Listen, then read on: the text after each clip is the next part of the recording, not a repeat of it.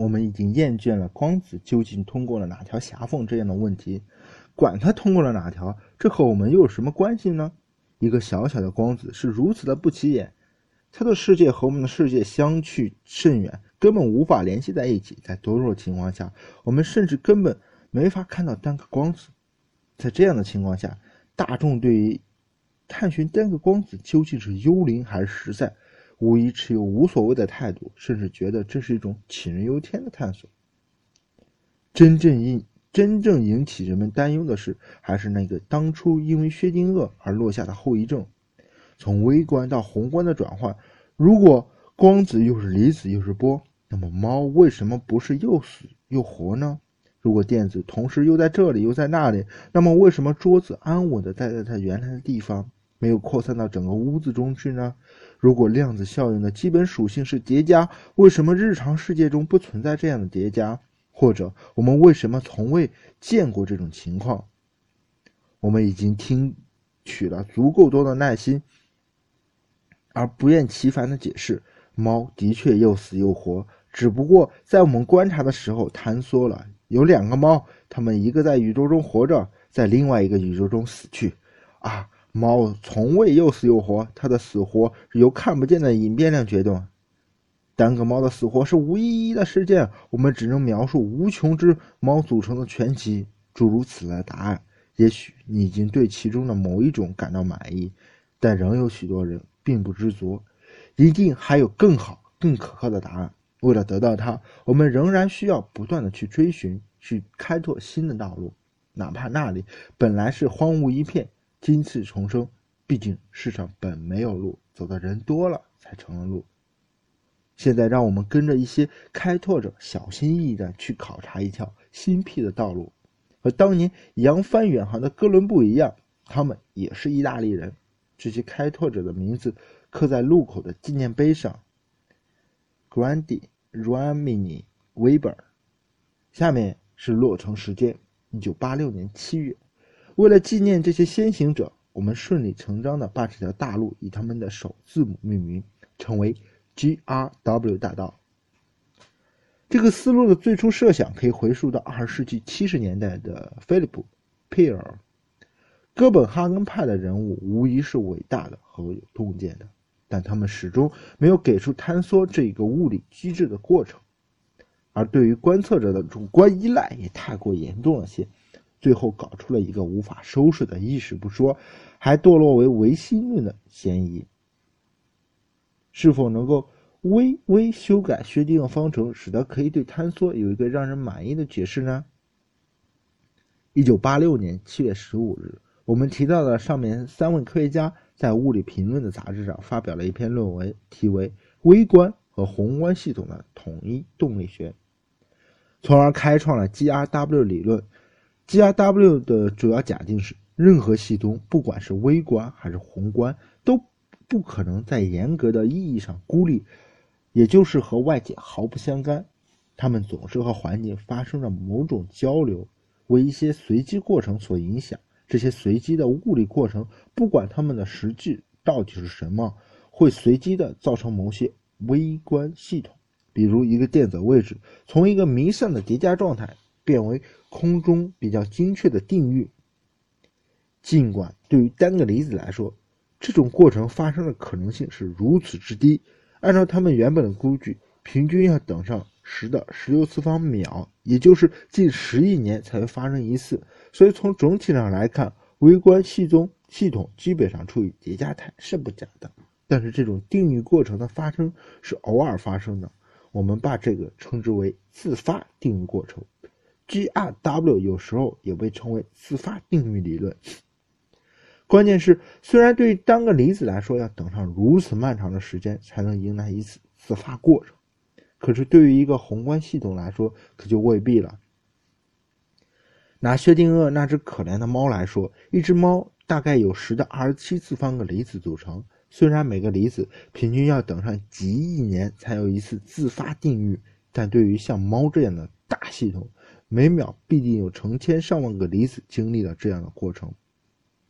Grady 等人把薛定谔方程换成了所谓的密度矩阵方程，然后做了复杂的计算，看看这样的自发定义过程会对整个系统造成什么样的影响。他们发现，因为整个系统中的离子实际上都是互相纠缠在一起的，少数几个离子的自发定义会非常迅速地影响到整个系统，就像推倒了一块骨牌，然后造成了大规模的多米诺效应。最后的结果是，整个宏观系统会在极短的时间上完成一次整体上的自发定律。如果一个离子平均要花上十亿年的时间的话，那么对于一个含有十的二十三次方个离子系中来说，它只要零点一微秒就会发生定律，使得自己的位置从弥散开来变成精确的出现在某个地点。这里面既不要观测者，也不牵涉到意识，它只是基于随机过程。如果真的是这样，那么当决定薛定谔的猫生死的那一刻来临时，它的确经历了。死活的叠加，只不过这种叠加只维持了非常短、非常短的时间，然后马上的自发的精确化，变成日常意义上单纯的非死即活。因为时间很短，我们没法感觉到这一叠加过程。哦，这听上去的确不错。我们有了一个统一的理论，可以一视同仁的解释微观上的量子叠加和宏观上的物体不可叠加性。但是。GRW 自身也仍然面临着严重问题，这条大道并不是那样顺畅的。他们论文当年海森堡大学的 E. Jules 就向《物理评论》递交了关于这个理论的点评，并于次年发表，对 GRW 提出了质疑。自那时起，对 GRW 的质疑声一直很大。虽然有的人非常喜欢它，但是从未在物理学家中成为主流。怀的理由有许多，是相当技术化的。对于我们的听众，我只在最肤浅的层面上稍稍提一些。GRW 的计算是完全基于随机过程的，而并不是引入如观测时的不函数坍缩之类的假设。他们在这里的所所有的假设的自发过程，虽然其概念和坍缩类似，实际上是指一个离子的位置从一个非常不确定的分布变成一个比较精确的分布，而不是完全确定的位置。换句话说。不管坍缩前还是坍缩后，离子的位置始终是一种不确定分布，必须为统计曲线所描述。所谓坍缩，只不过是它从一个非常矮平的曲线变成了一个非常尖锐的曲线变罢了。在哥本哈根解释中，只要一观测，系统的位置就从不确定性变成了完全确定。而 GRW 虽然不需要观察者，但在它的框架里面，没有什么东西是实际上确定的。只有非常精确、比较精确、非常不精确之类的区别。比如说，当我盯着、盯着看你的时候，你并没有一个完全确定的位置。虽然组成你的大部分物质都聚集在你所站的这个地方，但真正描述你的还是一个中型线。我只能说，绝大部分的你在你所站的地方，而组成你的另外一小撮，却仍然弥散在空中。充斥着整个屋子，甚至一直延伸到宇宙的尽头。也就是说，在任何时候，你都填满了整个宇宙，只不过大部分的你聚集在某个地方而已。作为一个宏观物体的好处是，明显的量子叠加可以在很短的时间内完成自发定律，但这只是意味着大多数离子聚集到了某个地方，总有一小部分离子仍然留在无穷的空间中。单纯的从逻辑上来讲，这也没什么不妥。谁知道你是不是真有小到无法察觉的一部分弥散到空中呢？但这毕竟违反了常识。如果必定要违反常识，那我们干脆承认猫又死又活，似乎也不见得有糟糕多少。GRW 还抛弃了能量守恒，自发的坍缩使得这样的守恒实际上不成立的，但破坏是那样的微小。所等待的时间是那样的漫长，使人们根本不注意到它。抛弃能量守恒，在许多人看来是无法容忍的行为。我们还记得当年泡利的 BKS 理论遭受了爱因斯坦和泡利多么严厉的抨击。还有，如果自发坍缩的时间和组成系统的离子数目成反比的话，也就是说，组成一个系统的离子越少，其位置精确化所需要花费的平均时间越长。那么，当我们描述一个非常小的探测装置时，这个理论的预言似乎就不太妙了。比如，要探测一个光子的位置时，我们不必动用庞大而复杂仪器，而可以用非常简单的感光剂来做。如果好好安排，我们完全可以只用到十亿个离子来完成这个任务。按照哥本哈根的解释，这无疑是一次观察，可以立刻使光子的波函数坍缩，而得到一个确定的位置。但如果用 GRW 方法来计算，这样小的系统必须要等上平均差不多一年才会产生一次自发定域。也就是说，如果我们要进行这样一个观察的话，怎么可能在观察后仍然有一个保有长达一年的叠加态呢？Roland Grandi。在私人的通信中承认了这一困难，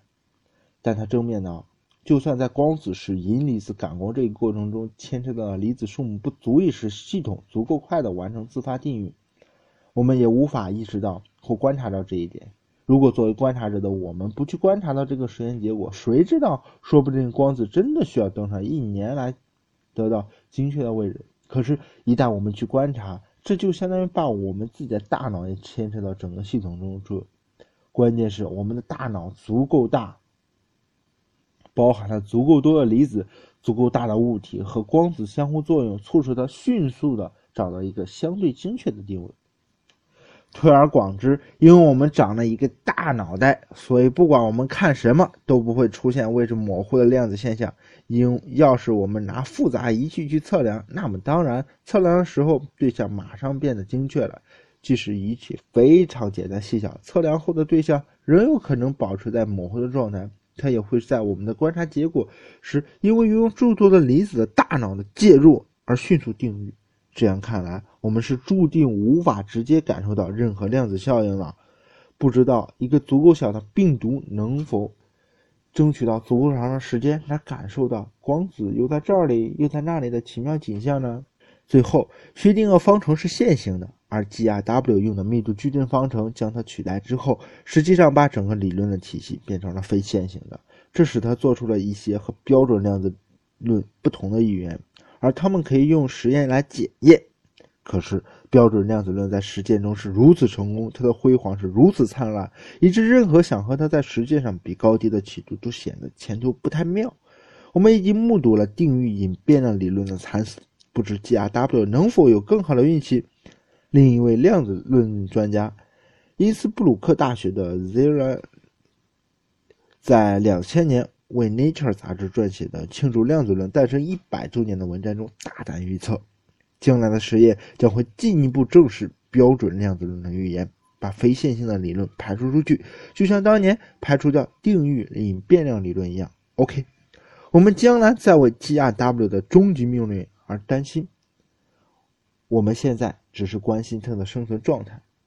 GRW 保存了类似坍缩的概念，试图在此基础上解释微观到宏观的转变。从技术上讲，它是成功的，避免了观察者的出现，但它没有解决坍缩理论的基本难题，也就是坍缩本身是什么机制。再加上我们已经提到了各种种种困难，使得它并没有吸引到大部分物理学家来支持它。不过，GRW 不太流行的另一个重要原因，恐怕是很快就兴起了另外一种解释，可以做到 GRW 所能做到的一切，虽然同样稀奇古怪。但它却不具备 GRW 的基本缺点，这就是我们马上要去观光的另外一条路——退相干历史。这也是我们漫长旅途中所重点考察的最后一条道路了。